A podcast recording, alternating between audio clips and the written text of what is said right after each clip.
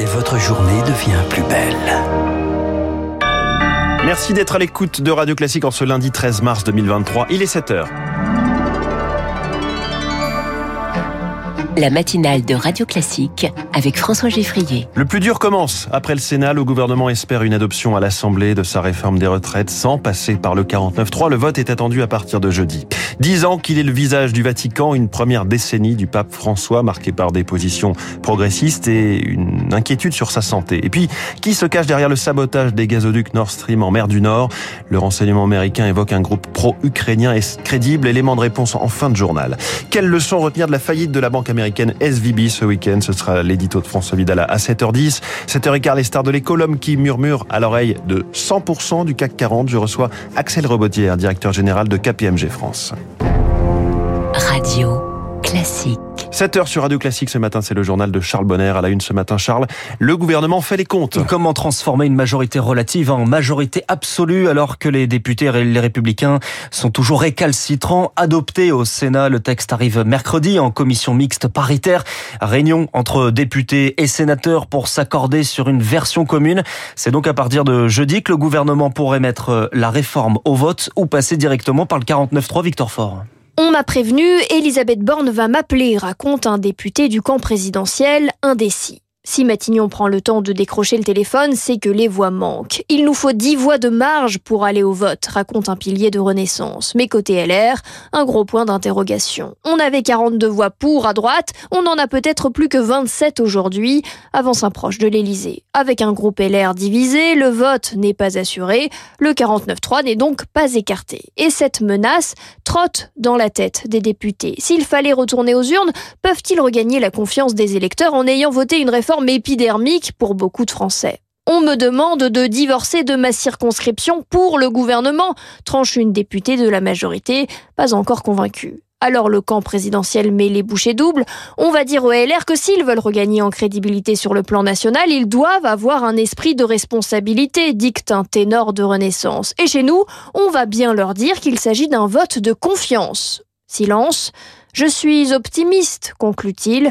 Une méthode couée qui révèle la fébrilité de la majorité. Et côté syndicat, réforme toujours contestée, grève prolongée dans les transports 3 TGV Ouigo en circulation aujourd'hui.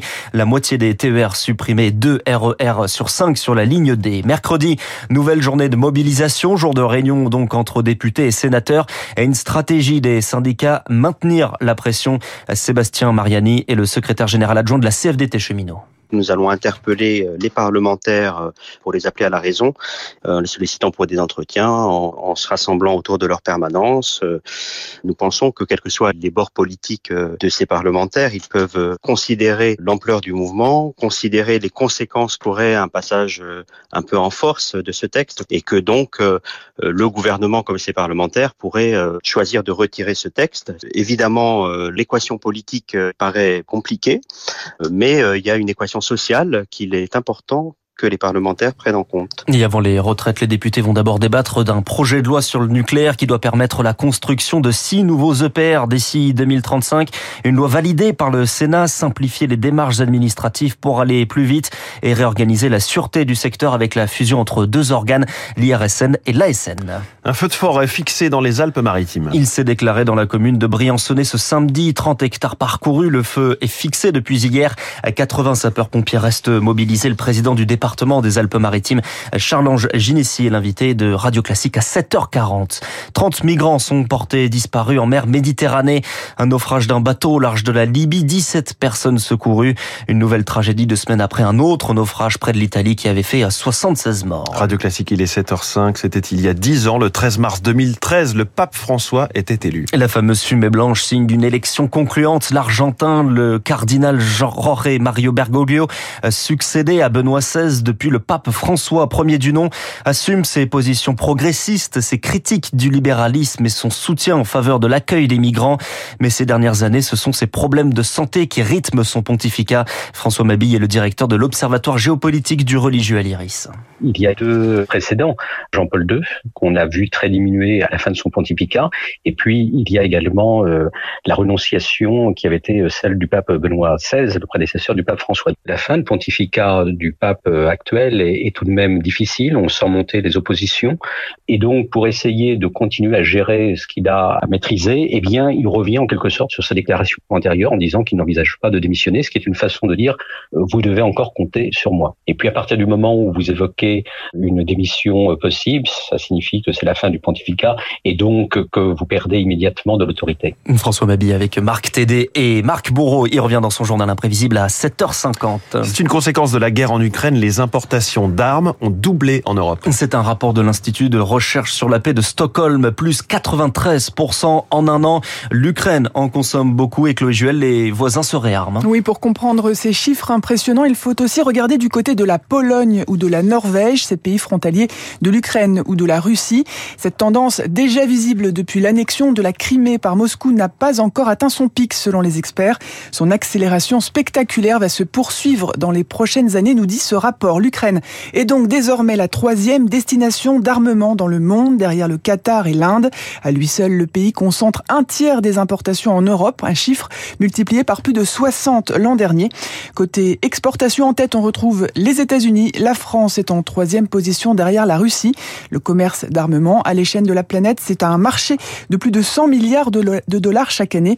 Il s'agit d'une estimation des experts étant donné l'opacité de certains contrats. C'était l'une des images marquantes de cette année de guerre, des bulles de gaz à la surface de la mer du Nord après le sabotage des gazoducs Nord Stream qui se cachent derrière. Des rapports du renseignement américain dévoilés par le New York Times évoquent un groupe pro-ukrainien qui voulait déstabiliser la Russie Kioch un groupe paramilitaire pro-Kiev, l'hypothèse est plausible. À l'automne, l'Europe est derrière l'Ukraine, mais certains soutiens restent timides.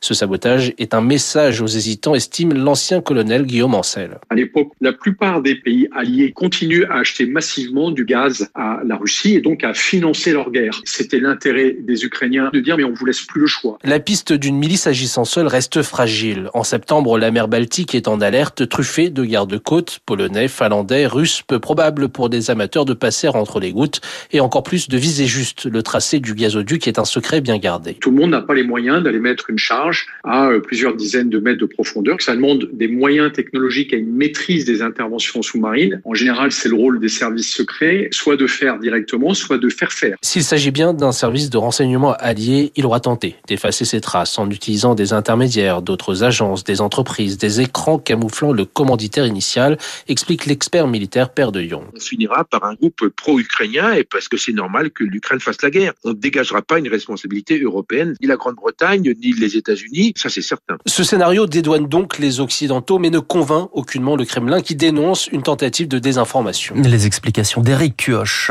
Merci, c'était le jour... Non, un, dernier mot pour finir. Oui, la cérémonie des, des Oscars, oui, quand même. avec une comédie loufoque qui fait une radia, 11 nominations et 7 statuettes, meilleur film, meilleur réalisateur, meilleure actrice euh, pour le film euh, À l'Ouest, rien de nouveau qui remporte le, le prix du film Netflix, mais c'est Everywhere, uh, Every Time uh, All at Once, pardon. Pas facile à prononcer. Ce, oui, il est pas simple. Ouais. Il est pas il est long et, et puis en américain. Il est un peu, en plus, c'est un peu un piège. Et puis on l'a appris à l'instant. Ouais. Le prix Nobel de littérature japonais Kenzaburo Oe est mort à l'âge de 88 ans.